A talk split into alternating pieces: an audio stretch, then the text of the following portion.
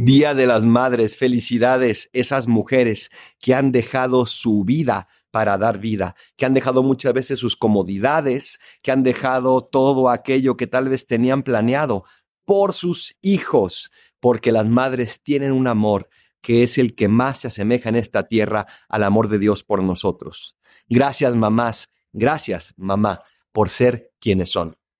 Felicidades y que Dios les llene de muchas bendiciones, fortaleza y del consuelo de su amor.